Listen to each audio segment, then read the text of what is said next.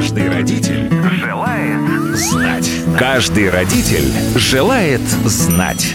Программа для пап и мам на детском радио. Добрый вечер, уважаемые мамы и папы. На часах 10, и это значит самое время поработать над своими родительскими опциями. Помогать искать ответы на главные родительские вопросы буду вам я, ведущая Елена Самойлова. Отправляем малышей отдыхать и начинаем наш серьезный разговор. Сегодня речь пойдет о том, как пользоваться электронной почтой так, чтобы не попасть в неприятную ситуацию, а также поговорим о том, почему использование публичных сетей Wi-Fi небезопасно. Говорить об этом будем с нашим экспертом, молодежным цифровым омбудсменом, директором Центра по обеспечению прав молодежи в цифровом пространстве Московского государственного юридического университета имени Кутафина, экспертом консультативной группы Альянса по защите детей в цифровой среде Дмитрием Гуляевым. Дмитрий, добрый вечер. Добрый вечер. Каждый родитель желает знать. Всю неделю мы с вами, Дмитрий, говорим о правилах безопасного поведения в цифровом пространстве, о том, чему надо научить наших детей, да и самим научиться, потому что дело это новое, и как бы многие взрослые не знают, как правильно себя вести в цифровом пространстве мы с вами говорим о том, что есть некие 10 правил. Все, кто к нам присоединился, например, только сегодня, э, могут послушать предыдущие выпуски и разобраться с теми правилами, о которых мы уже поговорили, а мы с вами, собственно говоря, продолжаем наш разговор. И э, о чем сегодня поговорим? Давайте сегодня поговорим о следующем правиле, это правило номер 7, правило цифровой гигиены, осторожно относитесь к поступающей почте, не открывайте письма сомнительных адресов, не переходите по ссылкам от незнакомых отправителей. Ну, я думаю, что э, ни для кого не секрет, что когда вы открываете письмо от незнакомого адресата и с какими-то непонятными ссылками, очень легко подхватить вирус – да, есть вредоносные программы, которые как раз-таки э, с этими письмами и передаются. Эти письма являются своего рода такими переносчиками вот этой а, в какой-то степени да, вирусной инфекции. Поэтому стоит на это обращать внимание, поскольку сегодня посредством электронной почты по всему миру пользователи получают, отправляют информацию. Ну, это наш быт нынешний, да, это опять-таки наша реальность.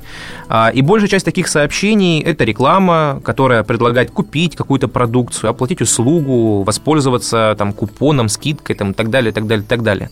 Снова, да, э, информация от лаборатории Касперского, вот интересная, в 2021 году а, зафиксировано, что больше 45% электронных писем являются спамом.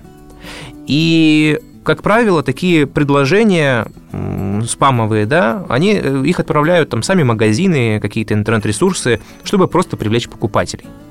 А, однако сами по себе вот эти письма, даже спамовые, они не все носят именно безобидный характер.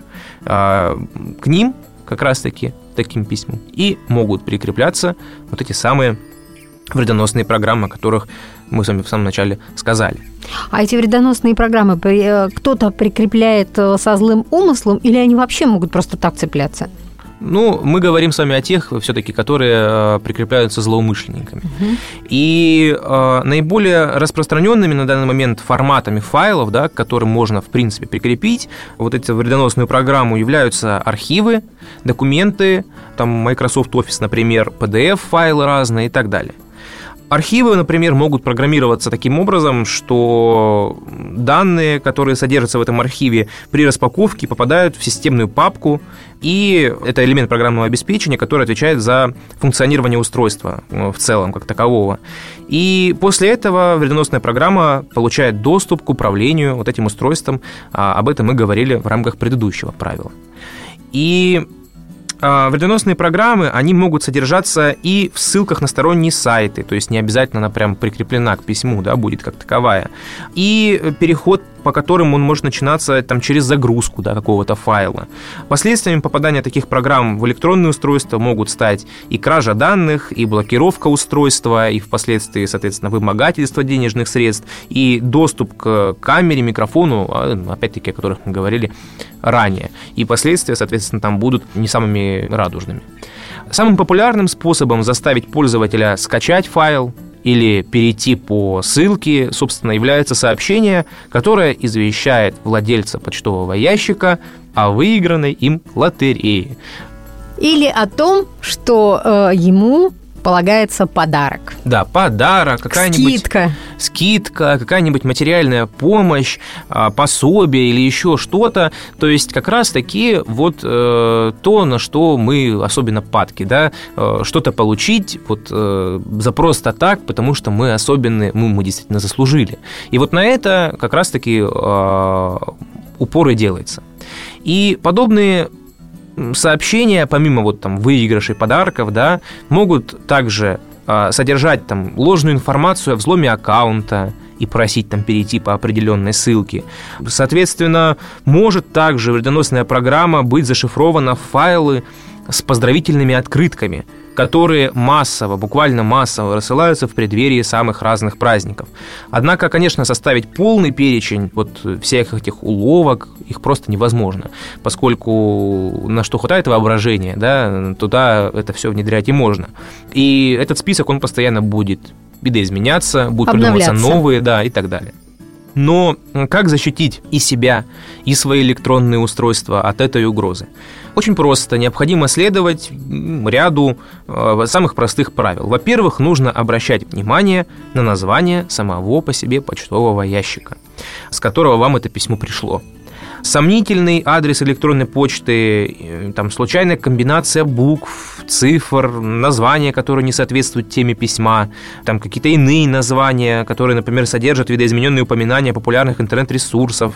Кстати, очень часто вот это используется, там а, употребляется погрешность, там в какой-нибудь одной буквально букве. Я на такие ресурсы попадал, помню, еще в детстве а, заходил на сайт ВКонтакте, который был на самом деле не ВКонтакте.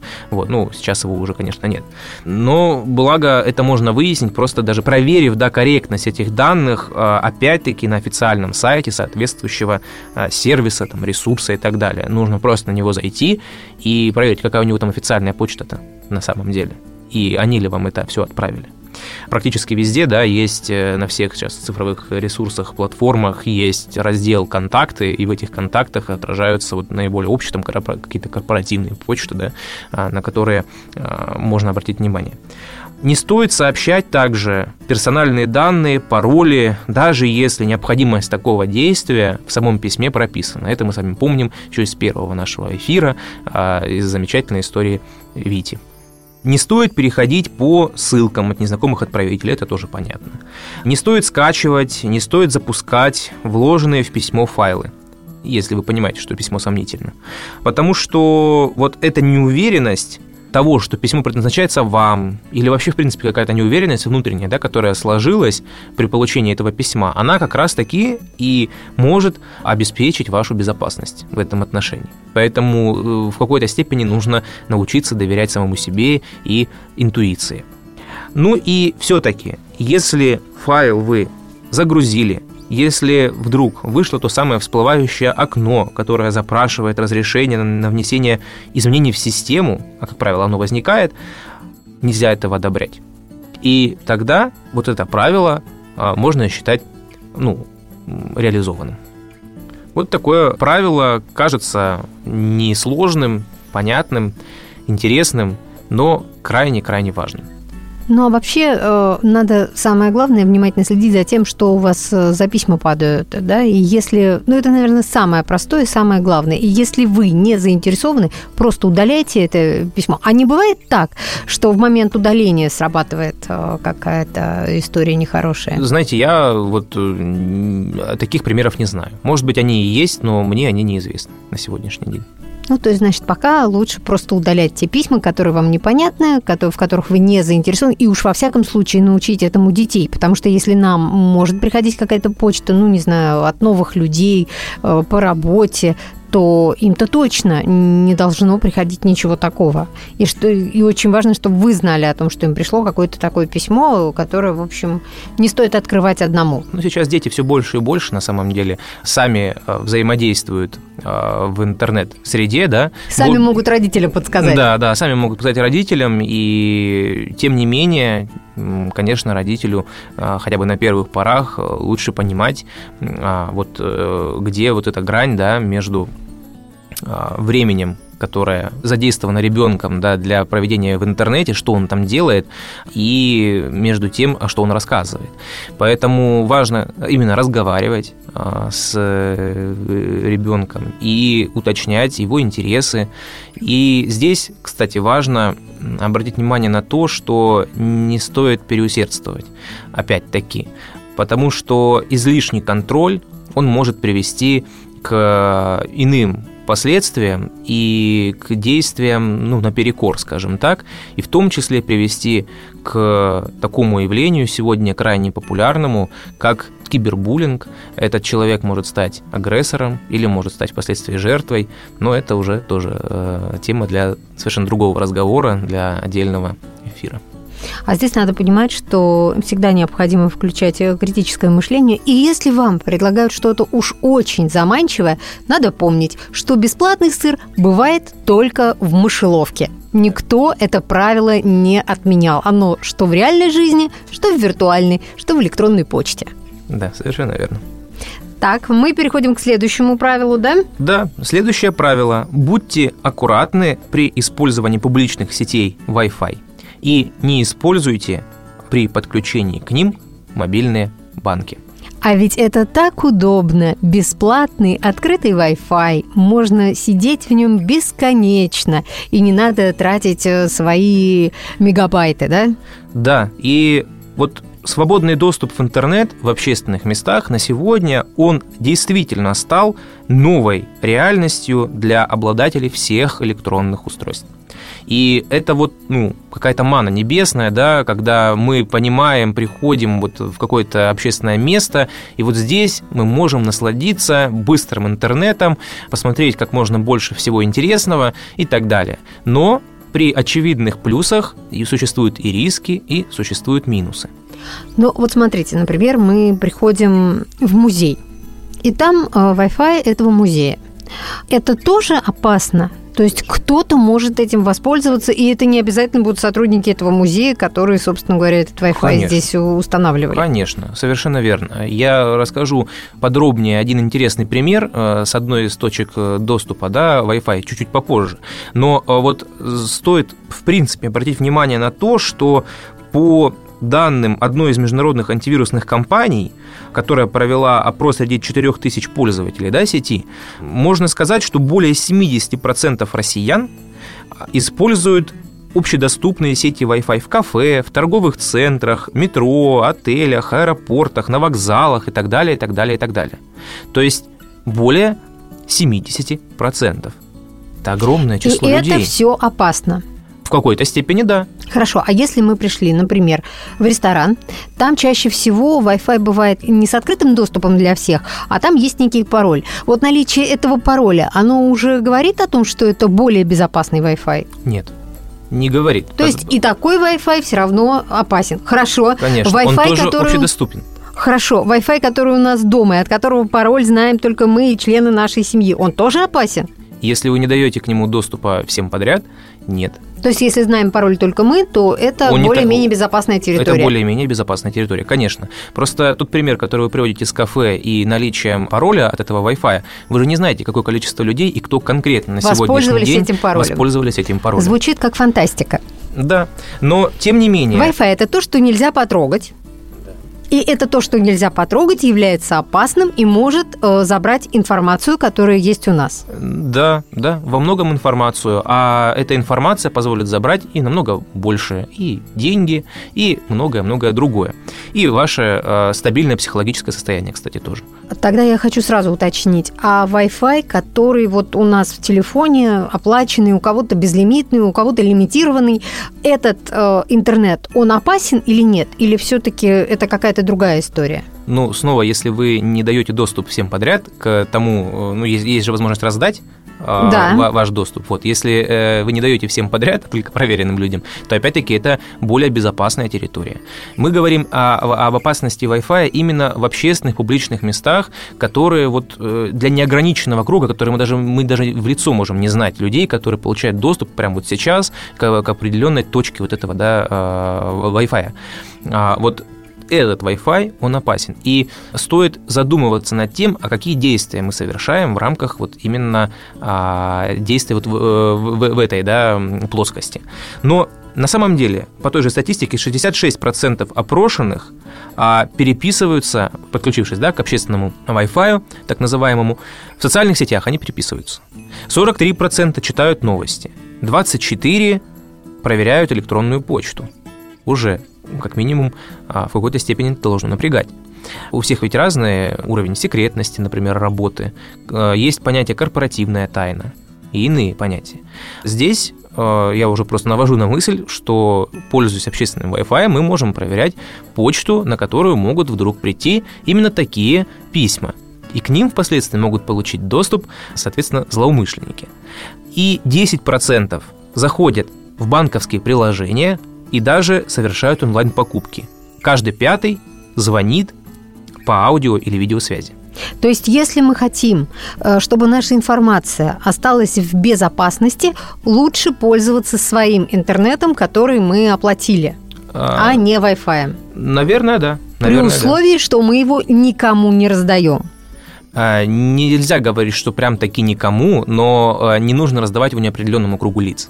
Ну, то есть мы должны знать, кому мы раздали интернет. Да. И в случае чего прийти к нему и спросить, товарищ дорогой, а что это такое случилось, да? Это, это будет э, правильнее. Так, как минимум, вы будете понимать, э, если что, а, на кого писать иск.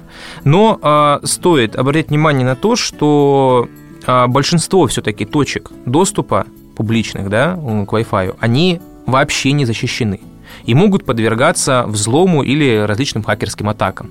И их целью является, как вы верно заметили, именно кража данных и впоследствии их использование для других да, а, противоправных целей. То есть появились эти точки с благими намерениями для того, чтобы люди могли воспользоваться да, интернетом, для того, чтобы, не знаю, посмотрели на красивое здание и прочитать, э, что за архитектор его построил грубо говоря, да? А мошенники уже пользуются совсем с другой целью. Ну да, конечно. То есть э, в любом случае у любого явления есть плюсы и минусы. А любой вход в э, интернет с помощью свободного Wi-Fi опасен? То есть, как бы, если я просто смотрю какую-то информацию где-то там, не знаю, в, в поисковике, это уже опасно? Или опасно только если я зайду куда-то в личный кабинет э, на каком-то ресурсе? На самом деле, конечно, лучше совершать только определенный там комплекс действий, которые минимизируют вообще в принципе количество информации у вас э, по получению этой информации да, в рамках использования вот этой э, точки общего доступа. Ну, то есть, проще говоря, если я что-то просто смотрю в интернете из области общих знаний, ну, как мы сказали, да, увидела красивое здание, захотела узнать его историю, это не опасно. Да. А это... то мы сейчас застращаем людей. Нет, нет, нет, это не так опасно, конечно, это не опасно. Даже в какой-то степени, да, правильно сказать. Это удобно. Опасно. Это удобно, да. А я поэтому и говорю, что все вот эти правила, которые мы обсуждаем, и в том числе правило вот это, оно а, всегда несет в себе вероятностный характер. Мы говорим о возможных рисках, мы не говорим, что это всегда так. Мы не утверждаем это как аксиома. Поэтому Но нужно об этом помнить. Нужно просто об этом помнить и держать это в голове. И задавать, как я уже говорил себе, правильные вопросы зачастую. Кстати, пример, да, который э, я обещал. Вот э, в 2019 году это произошло по информации средств массовой информации, такая тавтология получилась, но тем не менее. А специалист по информационной безопасности а, без подготовки взломал беспроводную сеть а, скоростного поезда «Сапсан» с целью просто проверить степень ее защищенности. Технический специалист без какой-то дополнительной подготовки. Он это сделал. И э, к чему привел эксперимент? Он привел к тому, что этот специалист получил доступ ко всем данным, которые пассажиры текущего и предыдущего рейсов передавали через сеть интернет, в том числе к фрагментам паспортных данных, вот которых был необходим для авторизации в сети, к почтовым отправлениям и так далее, и так далее, и так далее. Просто сторонний человек взломал и получил доступ вот ко всему этому потоку информации. Поэтому э, вот он э, яркий пример того, как могут быть не защищены э, общественные точки доступа к Wi-Fi. Ну, то есть, если так подробнее, то воспользоваться сетью Wi-Fi в данном случае можно было, если, например, хотелось послушать просто музыку, да, а если, например, нужно было поработать э, с рабочей почтой, и вы понимаете, что эти данные могут кого-то заинтересовать, то это нужно было делать с помощью того интернета, который ваш собственный, в вашем телефоне, вами оплаченный и предоставляется вашей сотовой сетью. Да, вероятно, так было бы лучше. Ну, как минимум, риски были бы меньше. Поэтому а, это, да, очень важный аспект важный момент. То и... есть надо разделять, что мы можем делать э, в Wi-Fi с открытым доступом и что мы можем делать э, в защищенном интернете. Да? да, не стоит использовать мобильные банки, не стоит совершать покупки а, какие-то, да, в онлайн-магазинах, вводить пароли, данные банковских карт, а, личную информацию и вообще иную информацию, которая может быть как-то, ну, украдена, да, если вы пользуетесь общественной точкой доступа к Wi-Fi. Всегда стоит ознакомливаться с пользовательским соглашением перед э, подключением к этой сети. А, оно может содержать пункты, которые по большому счету дают согласие на сбор информации о вас, которые позволяют передавать э, собранные данные третьим лицам, позволяют рассылать вам рекламу и так далее. Это нужно прочитать. А, перед использованием. И уж точно не стоит во время использования общей точки доступа к Wi-Fi, а, уж точно не стоит менять пароль. Поскольку новый пароль может попасть в руки, соответственно, злоумышленников и позволить им получить доступ к вашим а, цифровым ресурсам. Не стоит осуществлять авторизацию в приложениях, на сайтах, э, которые содержат конфиденциальные данные. То есть, ну, не стоит входить в какие-то очень важные аккаунты для вас а, вот, в, в этой точке доступа. А, стоит отключить функцию автоматического подключения к сети, кстати, чтобы она не срабатывала, да, вот в, в ненужных случаях. Стоит выключать Wi-Fi при отсутствии необходимости в интернете вообще. То есть, если вы можете послушать музыку, сейчас есть приложение, которое позволяет слушать ее без сети интернет, без подключения подключения к интернету. Может быть, лучше это сделать все-таки так, чтобы э, еще больше себя обезопасить в какой-то степени. Ну, вдруг нет, э, да, у вас связи вот прямо сейчас, вот э, в этот момент поездки. А, ну и, конечно, стоит минимизировать количество, в принципе, личной информации, которую вы будете передавать кому-либо или чему-либо в процессе подключения вот к этой общедоступной сети. Но соблюдая данное правило цифровой гигиены, мы можем говорить о том, что мы можем и даже должны в какой-то степени найти компромисс между безопасностью своих данных и удобством. Вот то, о чем вы говорили, это удобно. Да, удобно, но все-таки удобство или безопасность? Что важнее? Ну, наверное, самое простое, что можно в данном случае сделать, это действительно отключить э, автоматическое подключение Wi-Fi, потому что когда тебе нужно будет это сделать руками, вручную, э, ты уже подумаешь, стоит, не стоит, зная о том, какие опасности существуют. Да, да. И, наверное, стоит отметить в целом, да, какие данные оказываются под угрозой в случае взлома или там хакерской атаки на общедоступные сети Wi-Fi. А здесь речь идет, конечно, и о фото, и о видеоматериалах, о иных файлах, которые а, направляются посредством социальных сетей, направляются посредством электронной почты, направляются в мессенджерах. То есть все это под угрозой. То есть не то, что лежит у меня в телефоне, грубо говоря. Это если... тоже может быть в некоторых случаях, если вы это пересылаете, если вы это через сеть как-то взаимодействуете с сетью вот этими... А если оно просто лежит и я не пересылаю, то не под угрозой? А, да. Пока да. Пока да. Пароли могут быть под угрозой, о чем мы уже говорили. Тексты сообщений, их содержание, да, а, и писем. Это все, а, да, находится в зоне риска. Каждый родитель желает знать. Родительское время на детском радио истекло. Продолжим разговор с нашим экспертом, молодежным цифровым омбудсменом, экспертом консультативной группы Альянса по защите детей в цифровой среде Дмитрием Гуляевым уже в следующей программе. И поговорим о правилах цифровой гигиены при скачивании игр и приложений, а также при совершении интернет-покупок. Не пропустите 22 часа по московскому времени. На сегодня я, Елена Самойлова, прощаюсь. Если у вас есть вопросы, касающиеся воспитания и здоровья детей, оставляйте их на страничке нашей программы на сайте Дети Вести.фм. Кстати, там же вы можете еще раз переслушать все выпуски, которые уже были в эфире. Более того, послушать этот и другие выпуски программы «Каждый родитель желает знать» можно в любое время на популярных подкаст-платформах. Просто заходите в Apple подкасты, подкасты ВКонтакте и Яндекс Музыку, пишите в поиске «Каждый родитель желает знать» и слушайте. Не забудьте подписаться на подкаст, чтобы не пропустить новые выпуски. Друзья, до встречи, всем хорошего вечера. Каждый родитель желает знать. Каждый родитель желает знать. Программа для пап и мам на детском радио.